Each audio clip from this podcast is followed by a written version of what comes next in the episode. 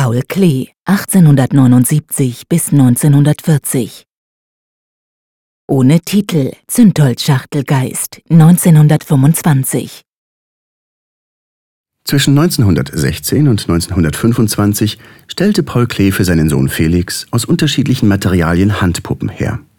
Die ersten Figuren, die Klee für seinen Sohn zu dessen neunten Geburtstag hergestellt hatte, waren aus Gips und hießen Herr Tod, der Kasperl, die Gretel seine Frau, der Seppal sein Busenfreund, der Teufel und der Polizist.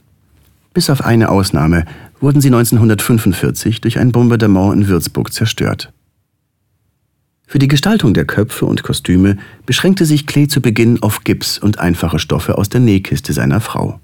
Mit der Zeit aber weitete er seine Palette auf alle erdenklichen Materialien aus. Für die Köpfe verwendete er Rindsknochen und Nussschalen, Hasenfell und echte Haarborsten, Zündholzschachteln und sogar eine Steckdose. Für die Kostüme, die von der in Klees Nachbarschaft wohnenden Bernerin Sascha von Sinner, der Schöpferin der berühmt gewordenen Sascha-Puppen, genäht wurden, kamen Baumwollstoffe in verschiedenen Dekors, Leinen, Seide, Samt, Manchesterstoff und Leder zur Anwendung.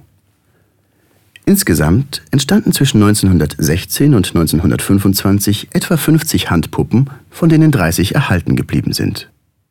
Das erste Bühnenbild des Kasperltheaters setzte sich aus Illustrationen zusammen, die Klee dem Almanach Der blaue Reiter entnommen hatte. Das Theater, aus alten Bilderrahmen und Stoffresten gebastelt, blieb samt Bühnenbildern und Dekorationen in Weimar zurück.